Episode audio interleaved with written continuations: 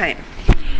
今日はねエリアのエリアとその弟子というテーマで話しますけれどもエリアのシリーズの5回目です。あと2回です、えーお祈りします。愛するイエス様今日はエリアの弟子とあナボテのナボトのブドウの話ですけれどもこの場にいて私たちに語りかけてください、え本当に私たちはさっきの礼拝にもあったように自分の心を見たらいっぱい嫌なことがあるんです。そしてそれをいくら戦っても消えない。イエス様あなたはこういう人をあ用いることできますか？どうかこの心を清めてください。そして少しでもあなたの御言葉とかあなたの教会のために奉仕ができたら私たちを用いてください、えー今日は特にあ所さんの娘さんのために祈ります。いや辛い治療を受けてるんですけれど治療を受けてますけれどもどうかイエス様に一緒にいて、えー慰めてください。そして、クリスチャンになりたいという気を起こしてください。イエス様の皆によって祈ります。アーメン。えーこれは先週の話のお終わりの方ですけれどももう一回ね エリアが自分の使命から逃げて市内まで行った、はい。え市内さんまで行った。600キロ離れていたところなんですけどそこまで歩いて行ってそしてそれはどん底のことを経験したんです。もう人生は面白くない。神様に仕えるの面白くない。そしてあ神様から2つの返事を受けたんです。その最初は立法だったんです。このこのことです。ハザエルに油を注いで彼をアラムの王とせよ。イエフにも油を注いでイスラエルの王とせよ。またエリシャにも油を注ぎあなたに代わる預言者とせよ。ハザエルの剣を逃れた者をイエフが殺しイエフの剣を逃れた者をエリシャが殺すであろう。これは殺すだけの話ですけれども。あの、えーとにかくこの3人は神様の罰をイスラエルの中でする人。でもでもエリエリアはその3人を任命しなければならない。それはまたもう少しで話しますけれども。そして、えーもう一つ新しい使命は福音の使命です、えーエリアはその、えー小さな声を聞いたんですね。ささやく声聞いて、えそしてねこれと関連するんですけれども。はい。しかし私はイスラエルに7000人を残す。これは皆バールにひざまずかず。これに口づけしなかったものである。それまでエリアは自分が一人だけだと思ったんです。他にの信者はオバドヤぐらい。だからもうイスラエルには本物の信者は2人。そういうふうに思ったんですけれども神様はね7000人もいるということをお示しになったんです。そしてこの時点でエリアが分かったのはリバイリバイバルは来ない。イスラエルは結局保守になってもう大変な目に遭う。それは分かってますけれどもそういう大変な中ででは主に忠実である者はそういう小さな群れは世の終わりまでいる。そしてエリアのこれからの使命はその7000人を養うこと。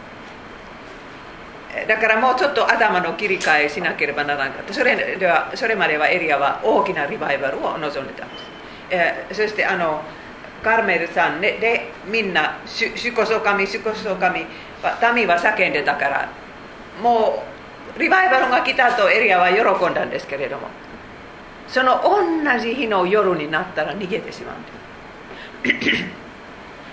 でも私先週も言ったんですけどその7000人はもう完全な数数という意味ですけれどもだから大多数ではなくて小さなグループは あるんですね。もう教会は何の教会であってもみんなはみんなで本物のクリスチャンではない。だからそのその小さな群れ群れ日本のキリスト教会からも小さな群れが救われますけれどもフィンランドもそうです。でもそういう群れはありますからその群れを養わなければならない。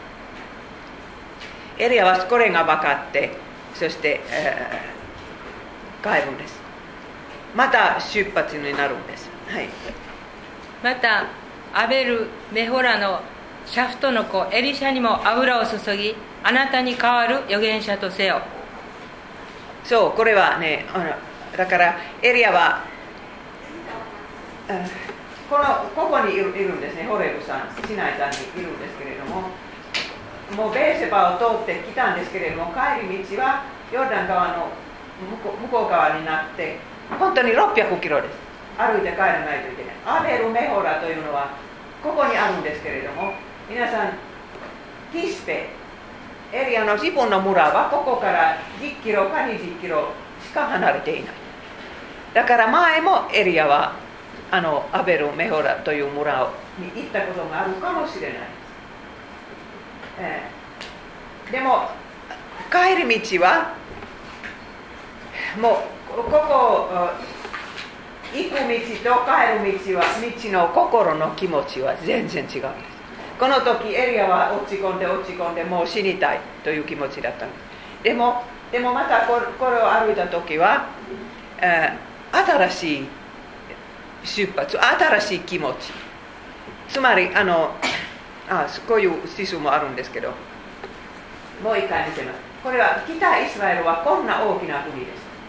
もうすぐアラアラムの戦争の話をするんですけれどもアラムとシリアは同じですけどイスラエルはもう今のシリアのところもその時持ってたんですね。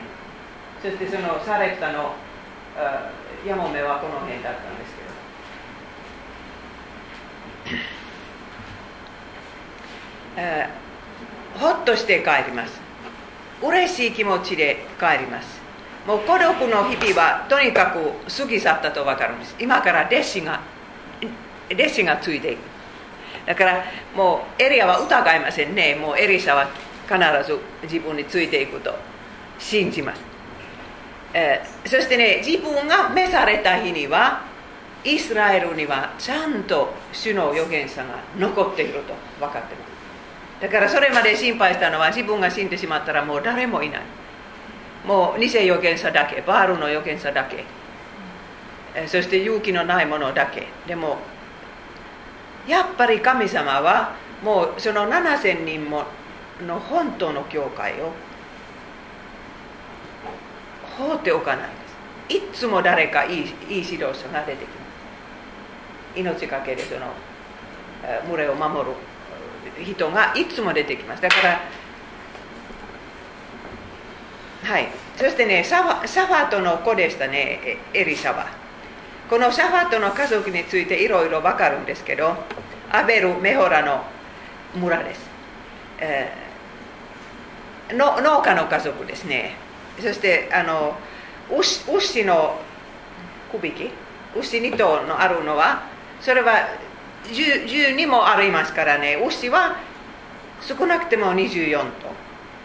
決してね貧しい家族ではないと思います。だからもう本当に牛1頭とか2頭で頑張る農家もいっぱいいたと思いますけれども。そして主を信じる家庭ですけれどもそれはどうしてわかるかというともう息子にエリサという名前。その意味は主は我が救い。そういう名前を付けたからね。信者だと思います。そしてねカール・メルさんの出来事を聞いてこの家族は喜んだに違いないです。だからもうバールの預言者たちが負けたと聞いた時はみんなで喜んだと思います。だからこのこの家族は7000人ものその隠された神の群れの人です。農家にとって3年半の飢饉の時は大変でしたね。でもとうとう雨が降ってこれはもう最初の雨から2ヶ月3ヶ月経っていると思いますけれどもとにかくもう土を耕してもうすぐ純粋なパンパンを食べることができる。日本人は純粋なパンと言わないですね。私たちフィンランド人は言います。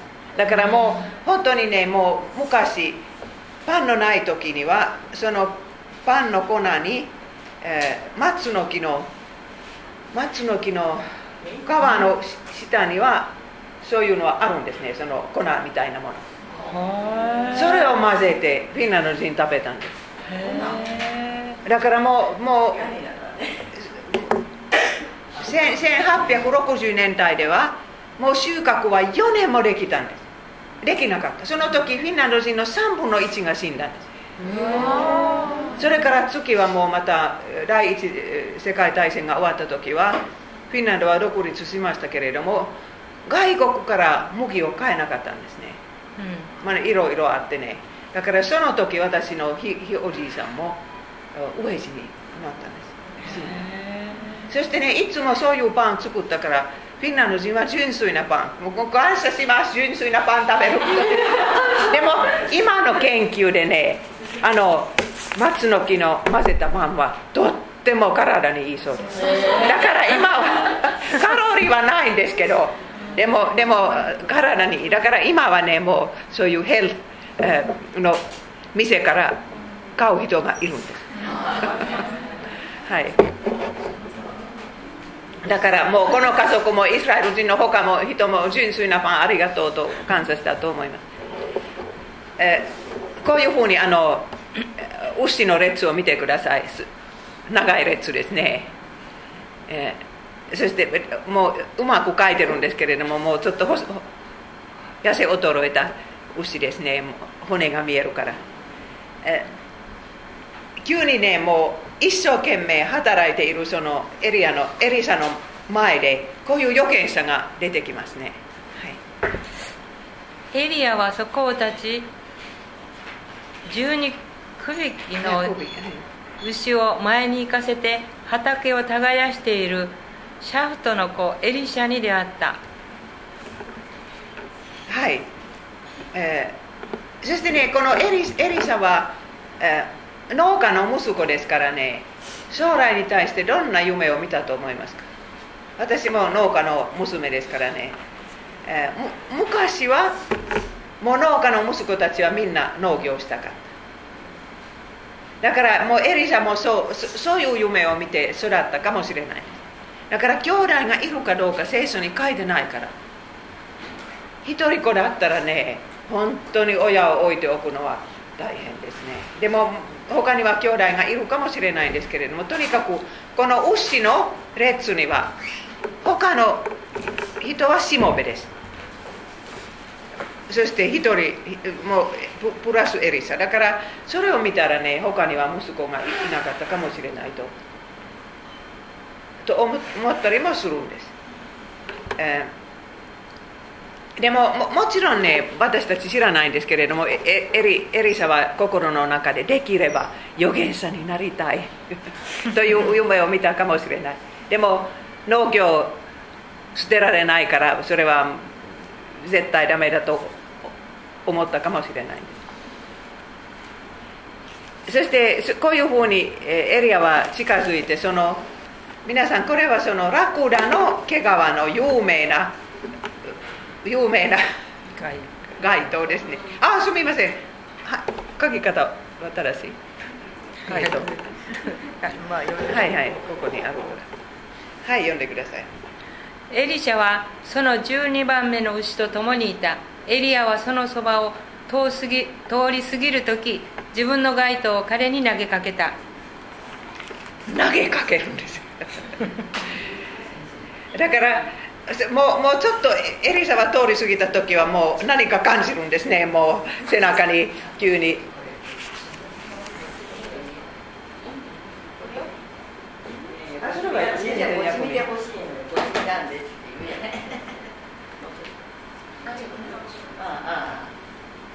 見えますか？見える？は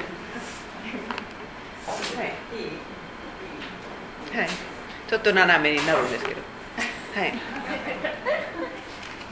えーフィンランドこれねもう街灯なんですかなんてリンペリア。とこのこの聖書の箇所からいい言い方が出たんですね。この仕事を月に受ける人はその街灯を受けるというんですね。そう。そうです。だからせ聖書からいろいろもちろんヨーロッパの言葉に言い方が出てきたんですけど、えーどうしてこういう行動をしたでしょうか？あ油預言者は普通油注がれるんですけれどもエリサはもう回答を受けただけで預言者になった。うんどうしてですか？それは不思議に思いましたね。なんか違う違うかなと。ちょっとなんか油と割とどっちがこの時初めてなんかなんかえ違うのかなとにかくその街灯は有名ですね。それでもうみんなこれはエリサだと分かったんですね。もういババプテスマのヨハネと同じようにそういう。それでもうエリエリアだとみんな分かったんです。私もどうして街灯になったのか分からないんですけど。割と油とどんだけなんか違いがあるような気がする。そうですね。いつか分かるかもしれないですね、はい、その時ねエリエリサは人生の一番大きな決断が迫ってきたんです。皆さんのプリントには字が間違えました。それはこの行くですね。ゆいエリアについて行ったらその字は間違ってます。エリアについて行ったら何を失うのか。それはもう親を失います。親を置いていかないといけない。それから仕事を失います。自分が慣れている農業の仕事。それから遺産もどうなるのかわからない。エリアはもうあ遺産あ間違ってますね。これは遺産だからえーエリアはもうもうこの家に戻らないからその家の持ち主にはならない。だから遺産も遺産も失ってしまうんです。結婚はできないかもしれないんですエリアはよくあこれから出てくるんですけれども結婚しているような印象は受けないですね。でも人権まで失います。なぜかというとねイゼベルはエリアを心から憎んでます。もう自分の850人の大切な、えーバールの預言者とかアスタルテの預言者を殺しましたから探してますね。だからもうもう処刑ですね。処刑に決まってるから。エリサはついていったら同じことですよ。人権をなくなくなります。人権がなくなります。でもでもねエリアについていったらどんないいことが出るかというとねイスラエルの一番有名な先生についていけるんです。本当にもう本気で神様を信じる先生だとエリサは分かるんです。これこれほどの先生は他にはいない。そしてもう一つこの先生から聖書を学びます、えーそしてこの先生のやり方を見てもう預言者の仕事を少しずつ、ま、学ぶ。だからええエリアについていったら絶対には人生に大きな意味があると分かるんです。だから、えエリサは疑っていないんです。あなたに従いますと言いますね。エリシャは牛を捨ててエリアの後を追い私の父私の母に別れの接吻をさせてください。それからあなたに従います。と言った。エリアは答えた。行ってきなさい。私があなたに何をしたというのか。そうです。だからついて連れて行くんですけれどももう親とのちゃんとした別れをしたいですね。それは不思議ではないですね。本当に2人は2人でこれから農家の仕事をしなければならなかったら少なくとも別れ会をしたいですね。えエリシャはねもう親から許可許可を得てついていくとは言いませんよ。だからこういう場合には親の許可は必要ではないですけど。うん。イエス様があの弟子を読んでおられた話にはよく似てます。イエス様もね私についてきなさいと言うだけです。だからもう条件は何ですかとかそういう話は全然ないですね。そしてこういうこともイエス様が言われたんです、はい、月に手をかけてから後ろを顧みる者は神の国にふさわしくない。エリサはちょうど好きに手をかけている時時には呼ばれたんです、え、そしてあの後ろ向かなかったですね。つまりもうあの例えば1日考えさせてくださいとか。もうもう本当にそれまでやってたことをそのその場で捨てたんですね。すごいですね。皆さんだったらこんなことできる？そうですね。まあ若い人はできるかもしれないです。私も二十何歳で何歳だったでしょうか。もう宣教師になるならなければならないというのは聖書を読みながら急に分かったんです。急に分かったんです。それを読んでもうこれは私への言葉だと分かって。でも私はちょうどね KG KGK のような団体の主事を知ってたからもうもうすぐは行きたくないと思ったんですね。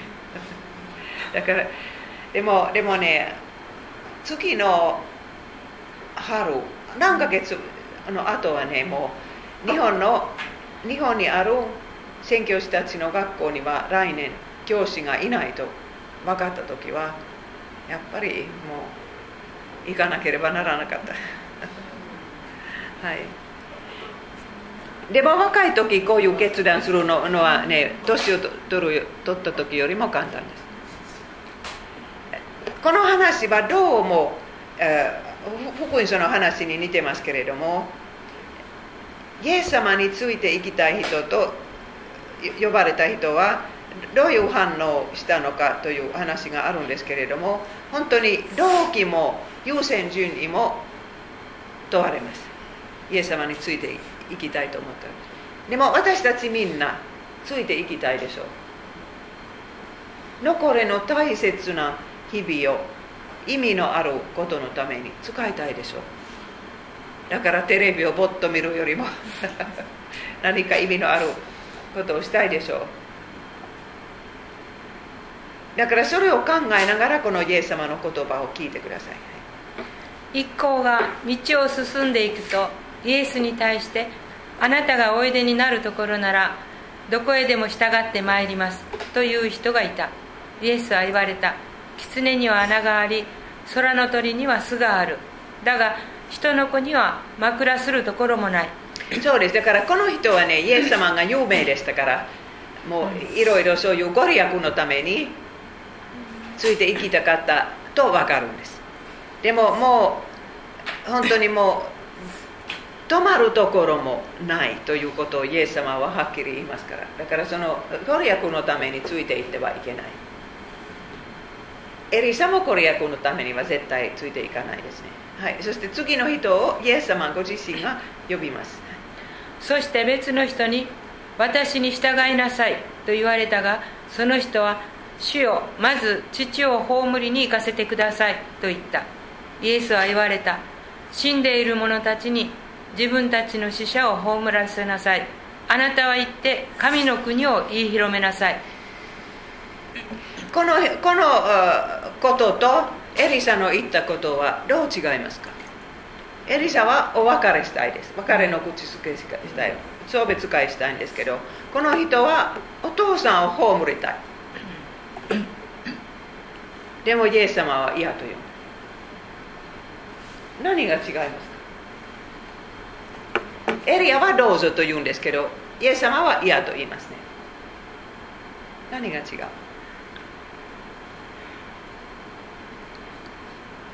多分ねこのお父さんはまだ生きていたと思います。だからいつ死ぬのか分かりません。いつ死ぬのか分かりませんから。だからもうもう何何年経つかもしれない。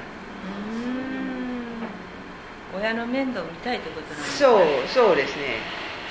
でも本当に私ね3年前日本に来た時はこの言葉は飛んできたんですね。私も父を放っておきたくなかったでも不思議なことにはねそれでもあの父と母はこの3年間は頑張ってきたんです。ここに出発する時は絶対もうもう2年したら父は生きていないと思ったんですけどね。それでも日本に行きなさいという神様の声を聞きましたから来ましたけどこれはよくよくわかるんです。そして私の父はねもう32歳でがんになってそれから私はもういつも心配してます。だから今まで生きているのは本当に奇跡です。でもでもねもう私は自分の心から聞いたらもう最初から日本に来ないんです。親を放っておきたくない。だからこういう言葉は聖書にあるあることはいいことです。親孝行よりもイエス様についていくのは大切です。そして本当にイエス様はもう私の父はいつまで生きておら生きているのか。ご存知だったからこのこの3年間に送ってくださった、これはもうエリエリサはねもうその2頭の牛を殺してもうだもうだいぶ肉が出てくるんですけど。もうこの牛はもういらないから自分がもう出ていってしまうから。いらない。そしてその何ですか装具。牛の装具もいらないからその装具を焚き木にして、うん、その生贄の晩餐を作ったんですね、うん、だから罪の許しを得るための親との最後の晩餐。だからまあ罪がすみません許すという字は皆さんの紙に間違ってますこの許すですね。罪罪が許されたまま、えー、お別れしたかった。はい。読んでください。エリシャはエリアを残して帰ると一区引きの牛を取りほふり羊あごめんなさい。一区引きの牛を取ってほふり牛の装具を燃やしてその肉を煮人々に振る舞って食べさせた。それから彼は立ってエリアに従い彼に仕えた。えそれはその2頭の牛は一晩で食べたらねもうお客さんがだいぶ集まっていたと思います、うん、何百人も。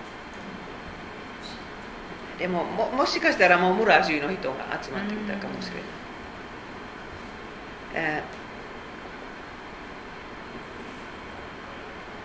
それから親との別れですけれどももう3人とも大きな声で泣いたと思います。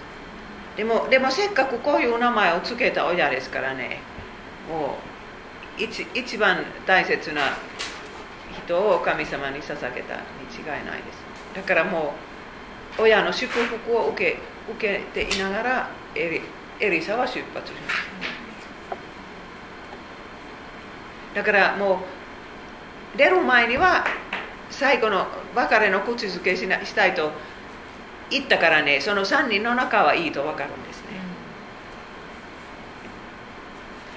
うん、親はこれから息子の活躍の情報を聞いたりもう 時々聞くんですけれどもねもうすごい活躍をしているのが分かって喜んでいたと思いますでも本当にねもう息子を失ったこの2人は損をしたと思います。イエス様はもう御国のために娘とか息子を捧げた人はそれは100倍になってまた手に入れられると約束しましたから。その親は損はしなかったと私確信してます。私の親もそうです。損はしてない。だからその分はもう子供はこのそばにいない分はイエス様が何らかの形で、えー、あの何する？何？そうそう。年を取ったあの伝道会のリーダーは一回こう言ったんですね。もう一人の子供が宣教師になると例えばクリスマスの時とかみんなが集まる時にはその席は空っぽですね。でもその席にこそイエス様が座っている。と言ったんで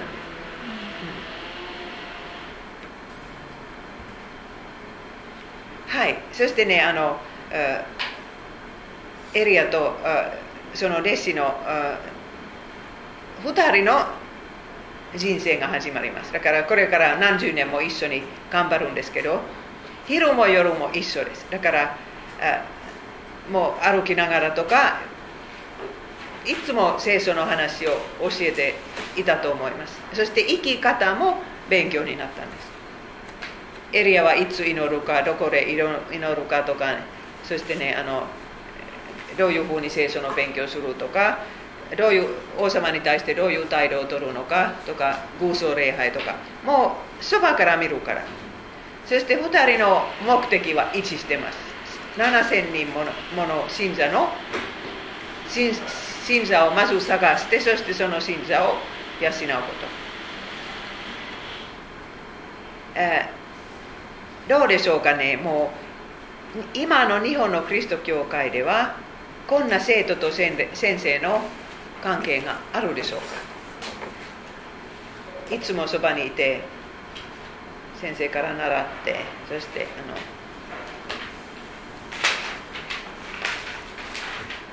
あのお教えだけではなくてその模範も見ながらそういう制度はどこかにあるんですか？そうですね。それはちょっと残念ですね、だから若い人たちは模範を必要としてますだからこのこのビデオを見なさい。ここには聖書の教えがある。それだけは物足りませんよ、うん、だからもうエリアもエリサの話を聞いてそしてもうその親のために祈ったりして若い人はもう誰か経験のある先生に自分のことを話したいですね。そしてあのそれは牧師先生でなくてもとにかく教会にはそういう人がいたらいいですよ。若い人が忙しいんですけれども年を取った人には時間がありますから。そのこの若い人は自分のことを話したいと時にはねこのこの教会の姉妹に電話していいと分かったらね素晴らしいことです。えーはいこれはエリサの残りの人生の、えー、任命は3つあったんですけれどもあとの2つはどうだったでしょうか？もう一度読んでください。主はエリアに言われた。行けあなたの来た道を引き返しダマスコの荒れ野に向かってそこに着いたならハザエルに油を注いで彼をアラムの王とせよ。ニムシの子イエフにも油を注いでイスラエルの王とせよハザエルの剣を逃れた者をイエフが殺すであろう。これは本当に不思議な戒めです。だからもうエリアが死ぬまではアラムの王様はベン・ハダルという王様だったんです。エリアはここんな次の人を任命しないんです。また死ぬまではアハブとその息子たちが王様だったんです。イエフがイエフが王様になった時はエリアはもうどこにもいない。でもエリアはこの話をエリサにしてだからエリサはその代わりにこれをしたんですね、えー、実はねもう一人はエリエリサでもないんです。エリサの弟子なんです。でもこのことはもし主がエリエリアに言わなかったらねこんな風にならなかったただ2人ともいい人ではないです。ハザエルはアラムの王様でもイスラエルに襲ってきてひどいことをするんです。いっぱい人を殺したりそしてこれはイスラエルですけれどもエルサレムへ行ってその神殿から聖なるロープを盗んでしまう。そういう人です。どうしてそれはもう任命する必要があったあったと思いますか、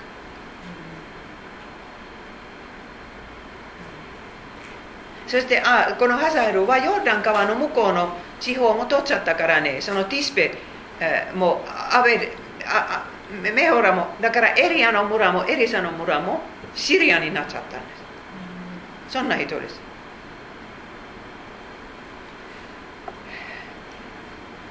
でもねもう聖書を読んでみるともしねエリサとそのエリサの弟子はこの2人のところへ行って油を注がなかったらこの2人は王様にならなかった。2人とも前の王様の将軍だったんです。そして遭遇のつもりだったんですけれどもあなあなたは月の王様になると宣言されたら王様を殺してしまった。そしてやっぱり次の王様になる皆さんこの話どう思う？これはイエフのことですけれどもイエフはやっぱりその大きな使命はアハブの王家を倒すこと。そそしてイゼベルを殺すこと。まあ自分の手で殺さなかったんですけどもうそういうふうになった。そしてバール崇拝をイスラエルからなくしたんです。このイエフまではそのバールの預言者たちはあちこちいたんです。エリアは800人殺したのにまだ残ってます。ただイゼベルはもう次の人を紹介したかもしれないんですけど。でもこのイエフはねもう象象を拝むんです。これはもともとのベテルとベテルとダンにあるその最初の王様が建てた牛の像です。それを拝むんですね。だから本物の信者ではないです。あの私はねもうエリアの本書くためには200年前書かれたドイツの本いっぱい引用したと前話したでしょその人はクロンマヘルという先生はこういうことを言うんですね。もしかしたらねこのドイツのためにもハザエルとかイエフがというような人がもう任命されているかもしれないとか。その人の心配したのはねもうドイツはちょうどその時自由教会は自由主義になって聖書を信じられなくなった。だからそのためには絶対神様はもうああいう広い人を任命してドイツに送ると言ったんです。考えてください。あと100年でヒットラーが出てくるんです。それはもう本当に正確な予言です。だからもう国が悔い改めなかったらね神様はもういい人を任命してくださらないんです。悪い人をその国を罰するために任命されるんです。フィンランドもそうです。だからもう本当に私たちはあのこの前大統領の選挙があったんですけれども2人の間に迫ってしまった。私はもう大阪まで票をしなし もう慌ててもうしに行ったんですよ。だから1人は普通の人。知恵のある。もう1人は同性愛のカップルの1人。私たちそんな大統領を受けたらねもう例えば日本に来る時には2人の男性が来るんです。カップルとして。そういうだからもうクリスチャンたちは必死に祈ってあの人にならないようにもう危なかったんですよ。だから私も大阪まで行かないといけないもう一日かけて。でもでもでも次何？それはあの 2, 2回やったんです。つまり何パーセント？でないといけない。最初の選挙で何パ。そういう人がなかったから最初の一番多く受けた人はその間で次の選挙があったんです。私最初の選挙の時には大阪まで行かなかった。でも次はもう2人だけでしたからあとあと1ヶ月とか1週間で。だから分からなかったんですよ。最初の選挙で同じくらい受けたんですけど次はねもう普通の人は圧倒的に勝ったそれそれくらい常識のある人はフィンランドにまだいるんですけどでも次の選挙はもうダメです。本当に私たち 6, 6年間ですよ大統領は。もう次の選挙は必ずおかしいと。そう。そうですよ。もうそれはそれはもう進歩とかそういうふうに若い人が今思ってます、うん、そうです。日本は1%しかいないからクリスチャンは。だから神様はそんなにもうもう荒々しくなさないかもしれないですけど。でもでも日本もいろいろ大変なことはこれからあると思います。皆さんこのイエフの絵は歴史の中に残ってますよ。これはアッシリアの壁。アッシリアの町どこでしたかね。とにかくもううニネベでしたか？覚えてないんですけど。それは砂の下に千何百年も埋められたそそういう町が出てそれを発掘するとこういう絵が出てきます。だからサーマサーマネセルというアッシリアの王にイエフがもう税金を払う。税金を払いに行った。そういう絵があるだからちょうどこの時はシリア人アラム人は敵でしたけれどももうすぐアシリア人は敵になる。そういうそういう時ね歴史的で。そうです。だから神様はこんなひひどい人を任命されるというのは今のクリスチャンはちょっと考えられないんですね。だからもうこれは神間の問題です。私は一番今キリスト教会で大変な問題。は神間の問題だだと思います。神様は優しい方だけですか？それか聖なる方でもありありますか？だからもう優しい方だだけだったらねクリスチャン生活はどうでもいい。そしてイエス様の死の意味は愛の技だからそその十字架の上で罪が罰せられた。神様は非常に怒られた。イエス様は神の怒りの下にあったというのは誰もいない。んです言わない。です優しい神神様を信じたら。十字架は愛の印だけ。そしてね世界歴史を見たらもうやっぱりその神の罰罰とか絶対言ってはいけない。この優しい神様を信じる人は。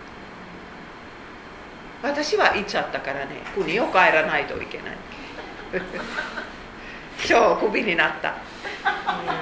そうです。はい。そしてねあのイスラエルとアラムの戦争戦争ですけどアラムはシリアのことです。アハブは3つの戦争をするんです、はい、アラムの王ベン・ハダトは全軍を集めた32人の王侯軍馬と戦車を揃えてサマリアに軍を進めこれを包囲し攻撃を加えた。本当にすごい戦争ですね。王様この一番力ある王様は32人もの他の王様。どうしてここには王侯あるんですか？王様ですよ。えそうですよね。そう。これはどういう意味ですか？この王侯は王様と一緒じゃないのかな？あそうです。か国の中のそこのホテルがたくさんあったり国こうああそうそうかもしれない。はいはい。でもとにかくもういっぱいこういう王様が集ま集まって戦争するんです。なぜ急にサマリアと戦争するかというとね私が思うにはねもうアハブの時にはイスラエルは金持ちになった。盛んになったんですねだからもうサマリアの中にはもういろいろ宝があると分かってたから。これは私が想像することです。その動機は聖書に書いてないんですけど。でもでもその軍事ではないです。軍事力軍事力の差が本当に多かった。イスラエルはまあアハブのあの2000匹の馬があったんですね。それは私前話しましたけど、それはアッシリアのどこかに書いてあるんですけれども、でも結局それはこのアハブであったのか違うアハブであったのかわからない。私は2000匹はいたとは信じない。でも神様は急にアハブの味方になるこんな悪いことばっかりしたした王様の味方になるんですね。そしてもう一人預言者が出てくるんですけれどもそれはジムラの子ミカです。だから聖書の預言者のミカではないです。でももう一人エリアとエリサの他にはこんな勇気のある預言者がいるんですけれどもその人は多分その人ですけれどもこんなことを言いますね、はい、見よ一人の預言者がイスラエルの王アハブに近づいてこう言った。主はこう言われる。この大軍のすべてをよく見たか。私は今日これをあなたの手に渡す。こうしてあなたは私こそ主であることを知る。主はかわいそうなぐらい。そう思いませんか？もう本当にアハブを信者にしようと頑張っておられます、アハブはカーメルさんの上でもうあのあの日を見たそしてエリアからいろいろ話を聞いてもう飢饉が起こるとかそれそれも経験しましたけれどもそれでも神様は諦めてない後で分かるんですけれどもアハブはイスラエルの一番悪い王様だったと聖書に書いてあるそしてその王様のために主はこれほど頑張っておられます信者になるためにこうしてあなたは私こそ主であることを知る。そして一日のうちでもあアハブはこの33人もの王様に勝ったんで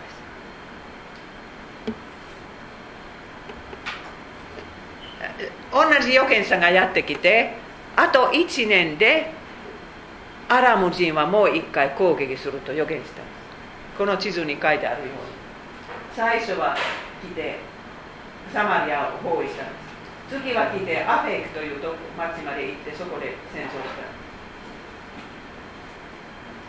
た。どこかのもうイスラエルの山は小さいですけれどもどこかの山でこんな風景があったんです。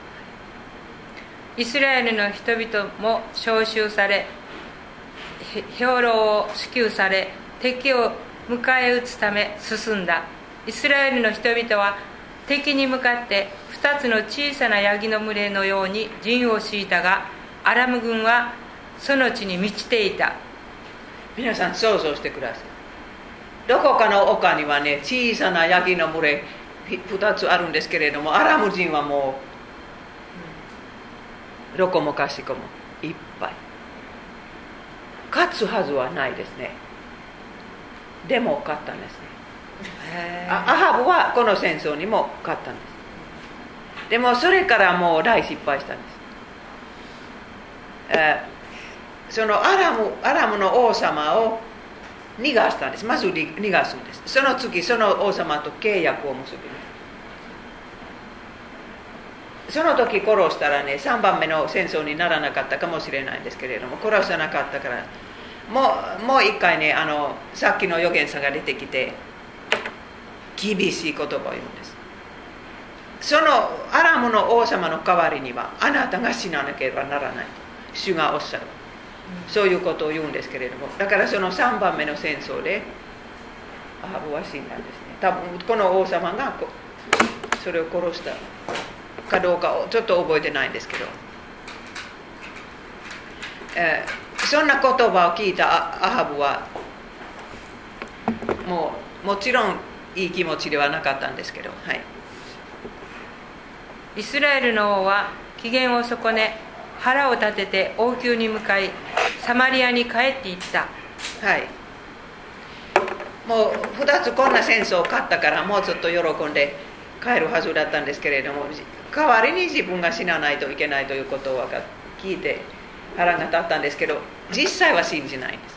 私たち人間はいつか死ななければならないことを信じないものです。そうでしょう。皆さん本気で信じますか？いつか死ななければならない。アハブは全然死の準備をしないんです。何をするかというといっぱいプロジェクトがあるんです。まず第一軍隊を強くすることもっと馬を買ったと思います。そしてねその人サマリアをきれいにすること。もういろいろ立てて。そしてねあの発掘で象牙が見つかったんですね。そそういうサマリアからちょうどアハブの時代のから象牙がそして、え聖書にはねアハブが象牙を買ったと書いてあるんです。私調べましたけれども聖書の中には誰と誰王様は造形をアフリカから買ったかというとね2人だけ。ソロモン王とアハブ。お金かかるからソロモンにはあったんですけど、うん、アハブもそれほど金持ちだった、だからサマリアはもう綺麗な町だったと思います、その造形はいろいろ例えば家具家具の上に上にそういうとか壁の上とかそういうのをしましたそういうのは見つかってます。もう一つこのイスレールという平地平地ににもね別荘があった。それはもう王宮がああったと書いてあるんですけれどもこれはサマリアと違う別荘があったと思います。それも大きくしてそしてその畑を素晴らしくするそういうプロジェクトもアハブにあったんですでもエリアとエリサは何をしてるでしょうかもう聖書にはもう何章もあるんですけれどもこの2人の話が出てくる、戦争する時にもこの2人の予言ではないですそれから何が分かるかというとねもうエリアとエリサはサマリアに行かない、えー、その代わりその国の南に3つの預言者学校を作ります。これは、サマリアですね。どの辺ですか？この辺でしょうか。そしてサマリアから南へ行ったらベテルというところとエリコ。ともう一つギルカルここに書いてないんですけれどもこの三角があるんですけどその3つのところは20キロとか30キロしか離れてないですね。割と近いです、えー、そそこにね密かにもう頑張ってます。3人は。大きな声を立てないと思いますけどね。イセベルもまだ生きているし元気だし、えイセベルが王女になった時には、え預言者学校をなくしたんです。あったんですね預言者学校。なくしてその時オオバロヤという宮殿の偉い人は100人も洞窟の中で食べさせたんです。だから100人は生き残ったからもともと200人とか300人いたかもしれない。そしてこのエリアとエリサの話を読むと何人いたのか書いてないんですけれども少なくとも何十人だと分かる、そしてその何十人をあちょっと待って。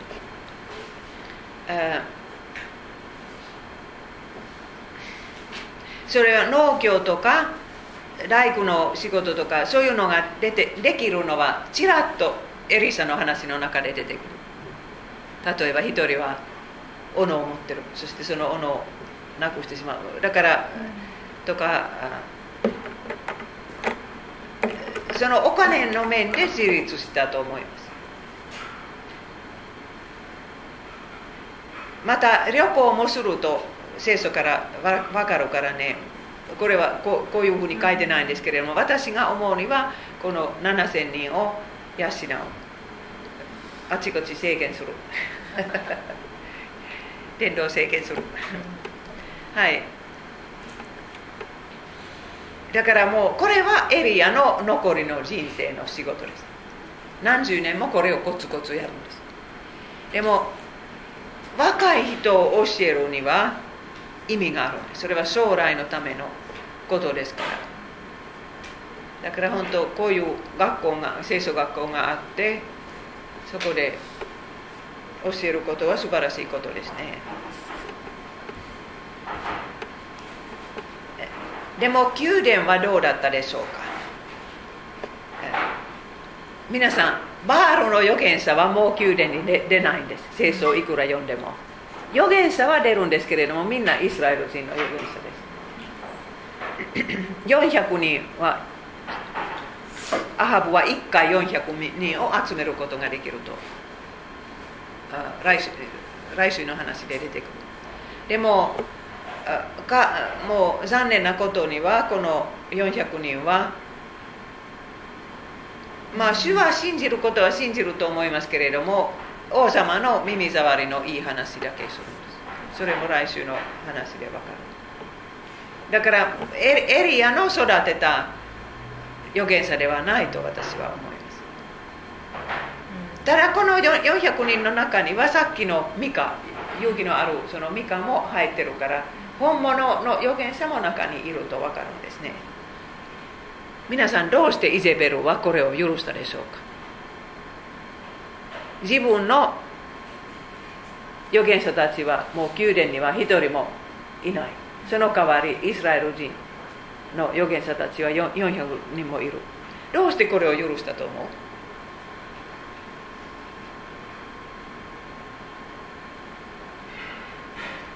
知らないですけどでももしかしたらもう年を取ってそんなにもう 元気がなかった そしてアハブには結局70人もの息子が生まれてくるから他の女性もいっぱい、えー、そうそうですよ。だから息子70人。娘は70人だったら140人になるんです。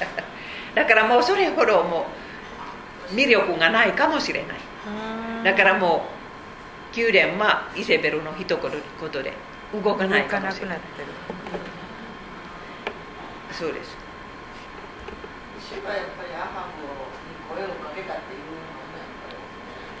そうかもしれない、うん、だからもうそのそのカーメルさんの上で火を見た、うん、だからそしてねもうもう戦争にも2回も勝ったからね、うんそれは自分の力ではなかったとよくわかるから。それもそうだそうであるかもしれない。かわいそうなアハブの信仰の方向への小さな一歩。はい。でもそれからもうアハブの一番大きな失敗の話が始まります。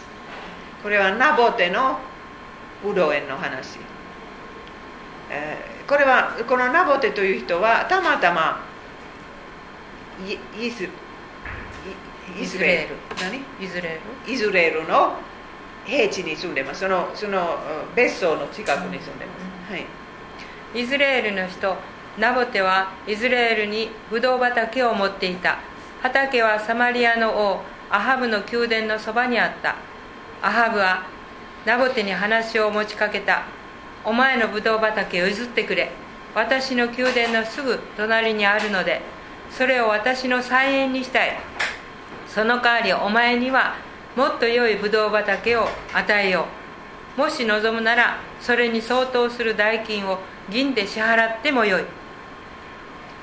皆さんだったらねもうなナボテだったらどう答えると思いますか？どうぞ、えー、でもこれはねもうもう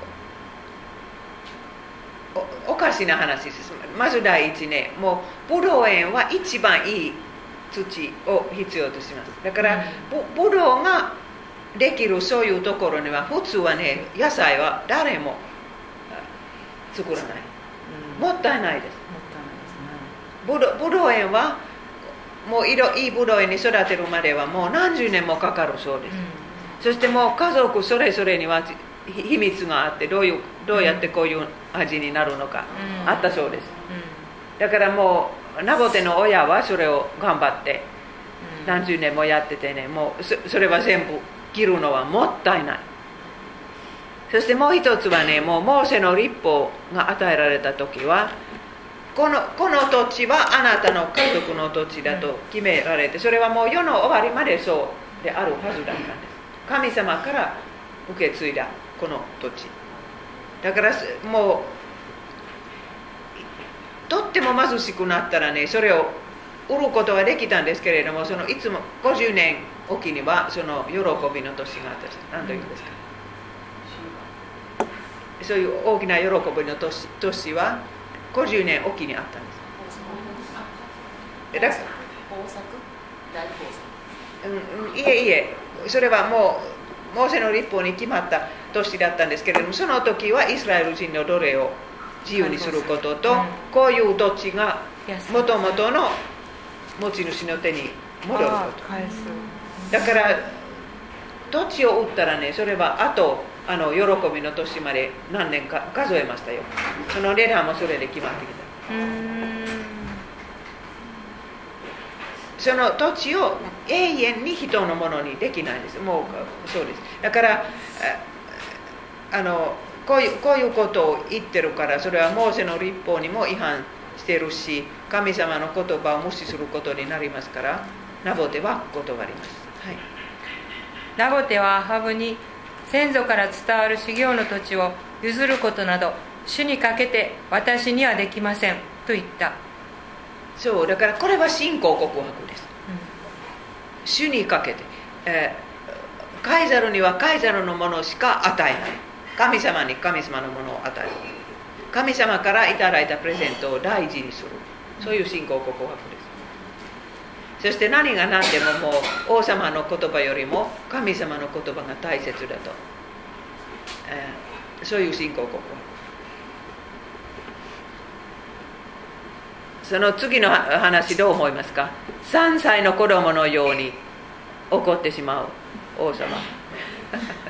だからおもちゃおおもちゃがあ誰か他の子供は取っちゃったという様子ですね。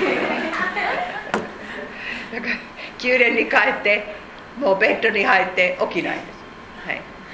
アハブはイスラエルの人ナボッテが先祖から伝わる修行の土地を譲ることはできないといったその言葉に機嫌を損ね腹を立てて宮殿に帰っていった。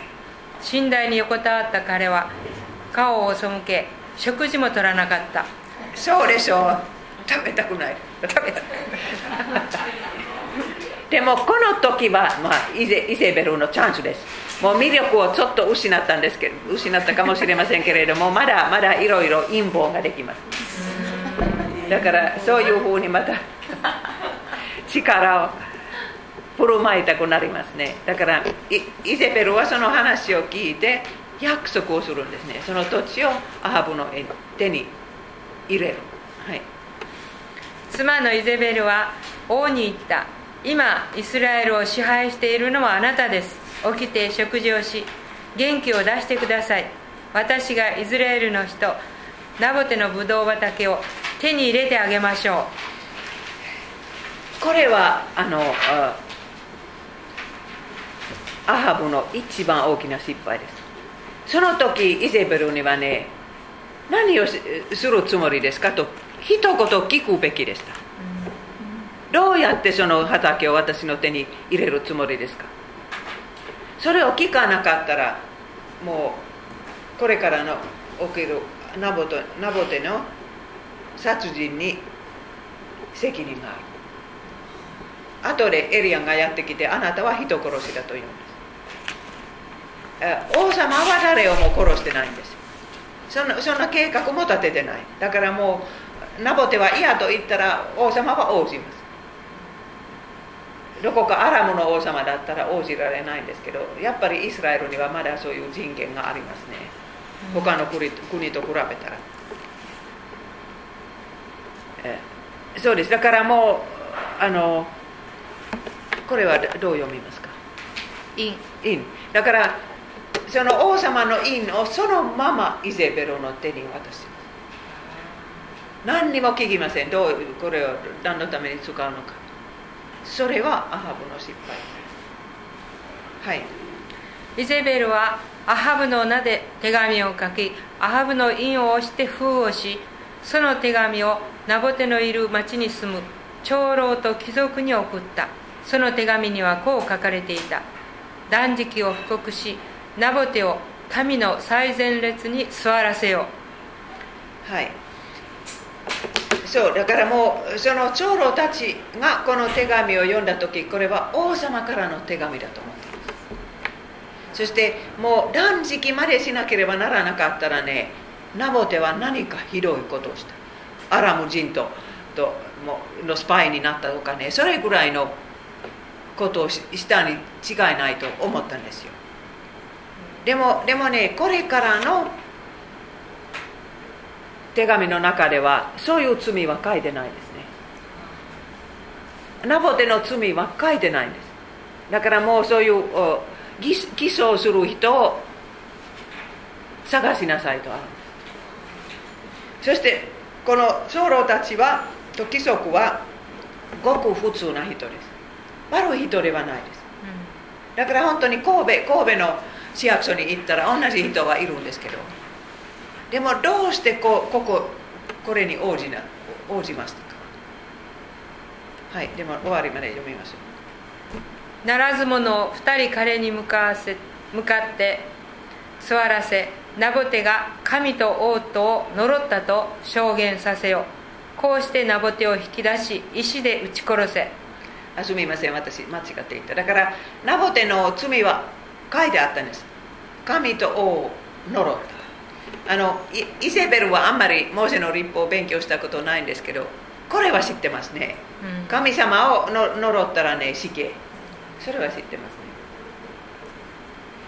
えー皆さんどうどう思いますか？そのどうして普通の貴族とか長老はこれに応じたと思いますか？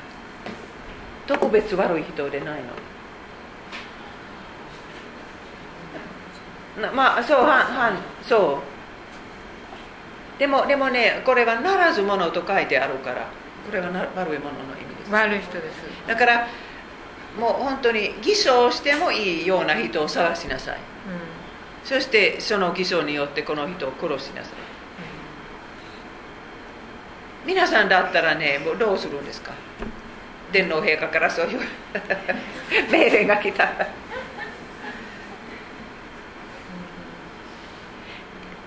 聖書にはねもう長老たちは最初は嫌と言ってそれからもう長い相談の後は応じたと書いてないんです。そこもそその通りにする皆さん人間はこういうものです。だからえ私たちはやっぱり罪人です。生まれつきの罪人でそしてその罪はいつも心の中に潜んでいるから上からひどい命令が来るときは特に危ない。ですそしてみんな一緒に応じるときは特に危ない。その時は長老の中にも一人でもねこれは罪です。絶対私も参加しない。長老をやめます。外国へ行きます。そんな人一人でもいたらね他の人も考えたかもしれないんですけど一人もいなかっ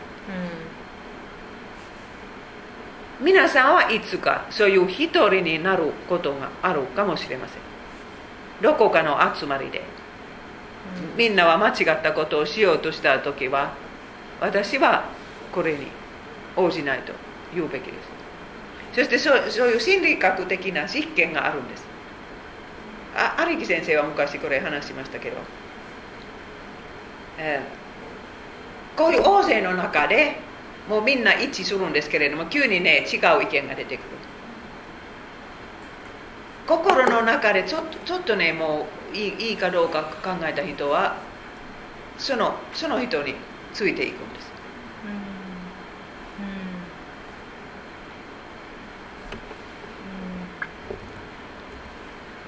そしてもうかわいそうなナボテは石打ちに石打ちになって死んだんです。そしてその石打ちの処刑はひどくて痛くてだからもう何時間もかかるんです。すぐ死にませんよ。今あのアフガニスタンで、まあ、インターネットを見たら出てくるんですけどね。アフガニスタンで、えーこの女性は管理をしたというと言われたらみんなでも石打ちにされたことは何年か前にあったんです。しょっちゅうあるかもしれないんですけれどもそれは外国の新聞に載って有名なことになったんです。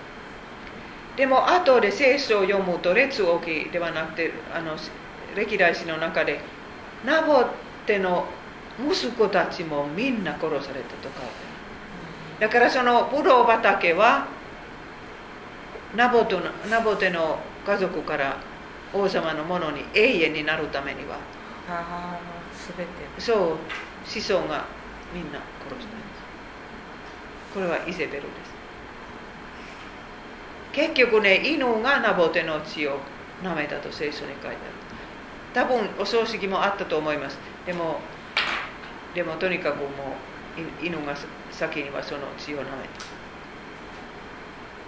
これはもう主を信じる信者ですよ。もう主の御言葉のためにアハブに嫌と言った人です。どうして神様はこの人を救われなかったでしょうか。皆さんどう思いますか。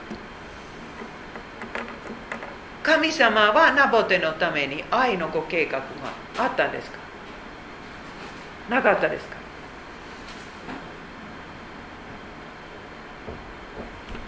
このことは日本人の昔からの考え方にとぶつかろうかな。あの聖書の中には死によくよる救いがあるんです。救いは一種類だけではないです。神様は私をもう誘惑から救ってくださったとかもう病気から救ってくださった。でもでも死による救いもあるんです。私はパウロの時もエレミアの時もそれを話したんです。主は2人にパウロにもエレミアにもあなたを救いますと約束しています。でも結局2人とも殺されてしまう、それは死による救い。もうこの救いの後はもう悪い人は何にもできない、だからもうこもう絶対これはナボテの場合は愛のご計画でした。神様はこういうふうにナボテとその子供たちを守ってくださった。そしてこのナボテの死に方はイエス様の雛形になった。イエス様ももう鳴らすもの2人の証人があったとかねもういっぱい似てるところがあるんです。ステパノもそうです。そしてもう一つも必ず主が共にいたんですあのステパノは一人いえあの ナナボテは一人ぼっちではないです。主が共にいて手を握ってくださる。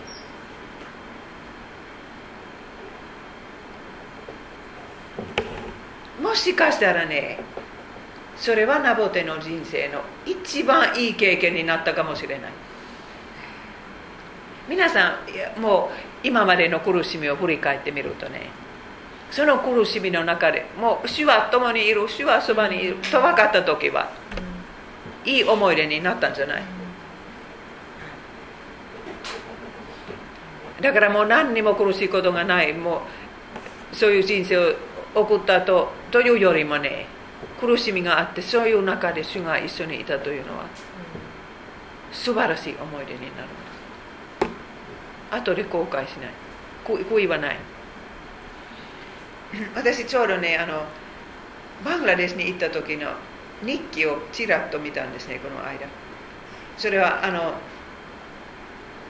2つの塔はニューヨークで倒れて、うん、アフガニスタンの戦争が始まったその時は私バングラデシュに行ったんです、うん、そしてもうあるある教会にテロリストが来て爆弾を投げたんです。17人が死んだんです。だからそしてもういろいろもあって、えー、バングラデシュのクリスチャンたちは慌てていたんです。お金のある人はもう外国へ行くとみんな言ったんですよ、うん、そして私は学生のキャンプで何か話もあったんですけどそこでね2人の若者と若者は同じようなことを私に言ったんですね。これからどういうことが起こるのか知りませんけれどもイエス・キリストのために、えー、死ぬのは光栄だと言っただから怖いとかもうもう逃げるとか、うん、いう代わりにねそれは光栄です、うん、だからそういう覚悟はできてた、うん、パパウロもその自分の死についてこれは刑務所の中で書くんです。死はあと遠くないですよ。生きるにも死ぬにも私の身によってキリストが公然と崇められるようにと切に願い希望しています。私にとって生きることはキリストであり死ぬことは利益なのです。死ぬことは利益。死による救いはい。ナボテはそれを経験したんです。それからイゼベルは アハブのところへ行くんですけれどもアハブはやっぱり1週間も2週間も3週間ももうベッドのままです。起きない、はい。イセベルはナボテが石で撃ち殺されたと聞くとアハブに言った。イスラエルの人ナボテが銀と引き換えにあなたに譲るのを拒んだあのブドウ畑を直ちに自分のものとしてください。ナボテはもう生きていません。死んだのです。アハブはどうやって死んだのか聞きません。それは奥さんに任せます。これはこの人の罪ですね。そしてイゼベルはもし魅力は少なくなったらこういうことによってまた強くなったんです。ねアハブに影響力ができた。でも私このイゼベルを見たらかわいそうだなと思います。もうこういうことによって自分の将来をダメにしたんです。そのアハブの70人もの息子さっきのイェフもうあのイェフですね。もう冊子に壁にあったイェフはみんな殺したんです。そして娘たちは知らないんですけど。こういうことを主の主を信じている人に計画したらね絶対もう罰が当たる、イゼイゼベルの死に方もひどかった。それは来週の話。こういう時にはもうアハブと10年も20年も会ってない、え、10年でしょうか。エリアはまたそこへ派遣されるんです。この前アハブと出会ったのはあの日が天から降ってきたその日の夜。アハブの馬車の前で走ったんですね20キロ。雨の中で。それきりです。それきりです。そしてこれは次ですね、はい、その時主の言葉がテシェベ人エリアに臨んだ。直ちに下っていきサマリアに住むイスラエルの王アハブに会え。彼はナボテのブドウ畑を自分のものにしようと下ってきてそこにいる。そうです。だからこれは最後の出会いではないですけどあとあと一つあるんですけどね。エレミアは言ってもう厳しい言葉を言います。彼に告げよ主はこう言われる。あなたは人を殺した上にその人の所有物を自分のものにしようとするのか。また彼に告げよ主はこう言われる。犬の群れがナボテの血を舐めたその場所であなたの血を犬の群れが舐めることになる。アハブは一つのことを知ってます。もうエリアの言葉は実現される。それは経験してもう前もそうだった。そしてカーメルさんの上でもエリアは主の預言者だと十分分かったんですねだからこんな予言聞くと恐ろしくなるんですまず第一人殺しアハブは決してそそうは自分で思わなかった誰をも殺してない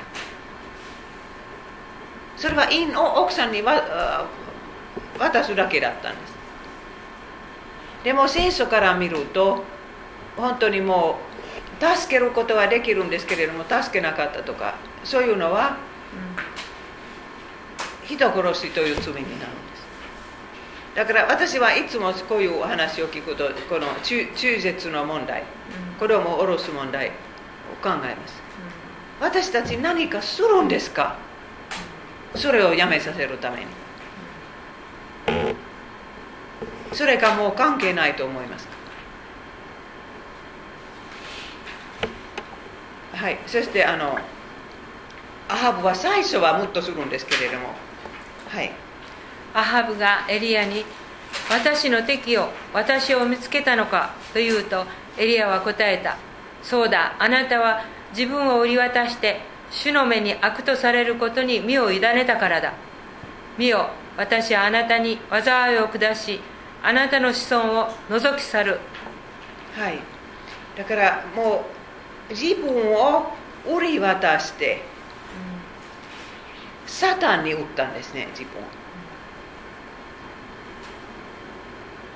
うん、そしてねそのもう人にはそれぞれ値段があると皆さんよく言われてますねこのアハブはもう奥さんとの仲良くとかそういうことのためには自分を悪に渡してしまった、でも自分は決してこういうふうに自分のことを考えてない。だからびっくりするんです。神様はこういう目でこの私を見ているのか。びっくりします。私たちみんなもう自分がいいいいいい人だと思いたいですね。アハブもそうですでも子孫はもうぜみんな死んでしまう。だからもうもう王家が終わるとかね。そういう予言ですこれは。はいそしてその続き。イスラエルにおいてアハブに属する男子をつながれているものも解き放たれているものも全て立ち滅ぼす。私はあなたが招いた怒りのためまたイスラエルの人々に罪を犯せさ犯せたためあなたの家をヤロブアムの家と同じようにする、えー、ヤロボアムは前の王家でしたね。それはもう立ちました。だから同じようにする。その次はイゼベルの裁き。主はイゼベルにもこう告げられる。イゼベルはイスラエルの類壁の中で犬の群れの餌食になる。アハブに属する者は町で死ねば犬に食われて野で死ねば空の鳥の餌食になる。何を言ってるかというとねイゼベルにもアハブの子供たち100人にもお葬式がない。ので死ぬ遺体人の遺体を犬が食べ鳥が食べる。町の中で犬が食べる。もう本当これはショックです。冗談ではないです。だからもうアハブは十分わかるんです。この通りになると。そしてあの罪と罰はお互いに似てます。ナボテの血を犬が舐めたと同じようにイゼベルの血も犬が舐めるようになる。そしてこれはね聖書に書いてあるああアハブの何ですか評価と言いませんけれどもアハブはどういう人であったのかこういう文章が書いてある。アハブのように主の前に悪とされることに身を委ねた者はいない。身を委ねた者はいなかった。彼はその妻イゼベルにこれなんだっけ。そそのかされたのである。そう。だからイスラエルの一番悪い王様だと分かる。そしてそれは奥さんのせいだったと分かる。あのナボテを殺したことに関しても責任転換はできない。でも今はねもう驚くべきことが起こります。アハブはエリアの前でもうひれ伏してしまいます。もう家来は見ても誰が見ても恥ずかしくない。もうショックのあまり。その罪を罪を認めるようになるんです。はい。ハーブはこれらの言葉を聞くと衣を裂き荒布をまとって断食した。彼は荒布の上に横たわり打ちひしがれて歩いた。そうだからか帰帰ってもね神殿の中でこういうことするんです。荒布とか。だから荒布はもう罪を食えるという印です、うん、遊びません、いいものを食べません。イゼベルはびっくりして夫を見るんです。だからあのラクダの毛の街灯を持ってる人にの言葉を信じますかって。でもこのこのアハブの悔いは本当の悔い改めであったのかどうかは、えー、もう神学者はいろいろ意見があるんです。皆さんどう思いますか？ああ、えー、本当に罪を悔い改めたのか罰が怖かっただけか。どっちだったんですか？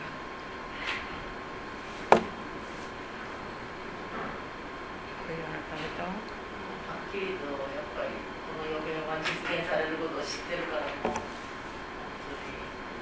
当にそうしたと生きてる希望がないというか。そうですね。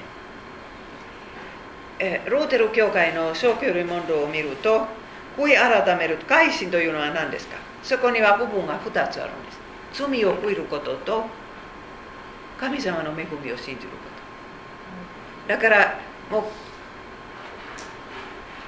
後悔はしたんですそれははっきりしています。うん。でも神様の恵みを信じたかどうか。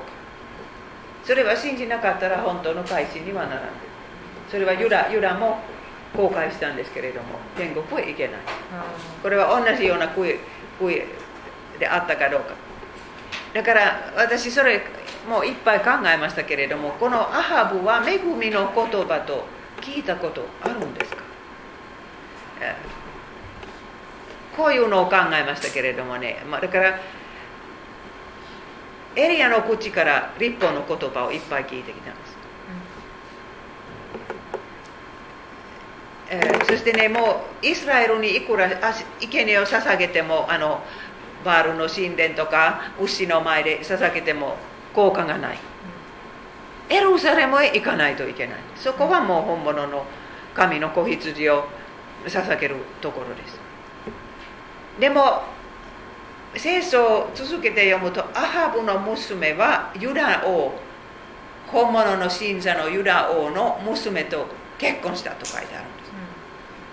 だからアハブはその結婚式へ行ったのかそれか結婚式はサマリアであったのでもとにかくもうその2つの王家は接するようになったんですだからもしかしたらアハブはエルサレムに寄っていた時は神殿にも行って生贄を捧げてナボテの死を考えたかもしれない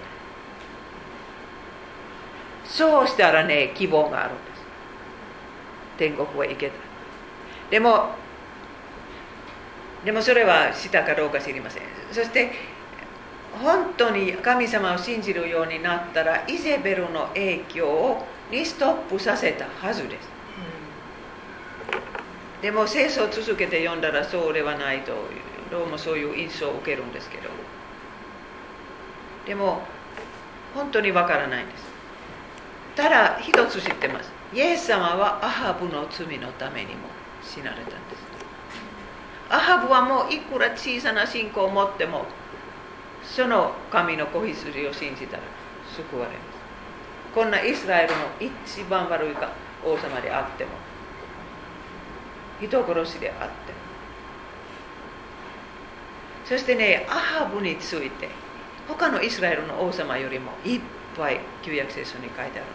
ユダのユダの王様は別です。いっぱいみみんなに書いてあるんですけど北のイスラエルの王様は少ない。ですアハブだけはもう何章もある。んですだから神様はその人に注目を注目をさなんですか注注注注がれましたね。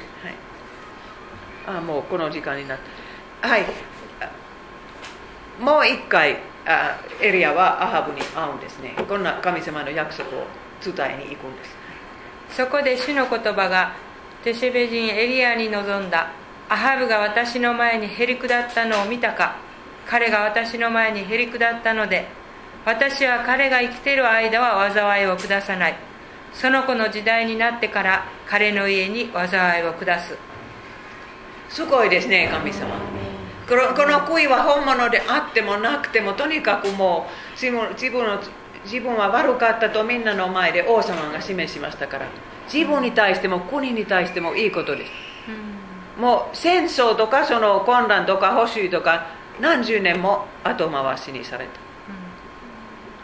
た。アハブはアッシリアの保守にならなないで済んだんです。そして自分の子供の虐殺をこの目で見ないで済んだんです。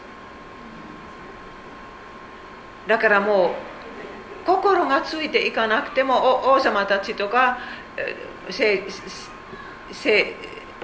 治家たちは本正しいことをしたら国に対してもいいことがあるんです、はい、今日の話はこれで終わります。すみません。先週私宿題を言うのを忘れて皆さん読みましたか？今日の箇所。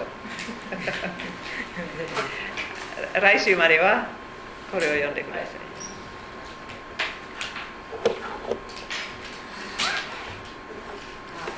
はい、ははやって何誰？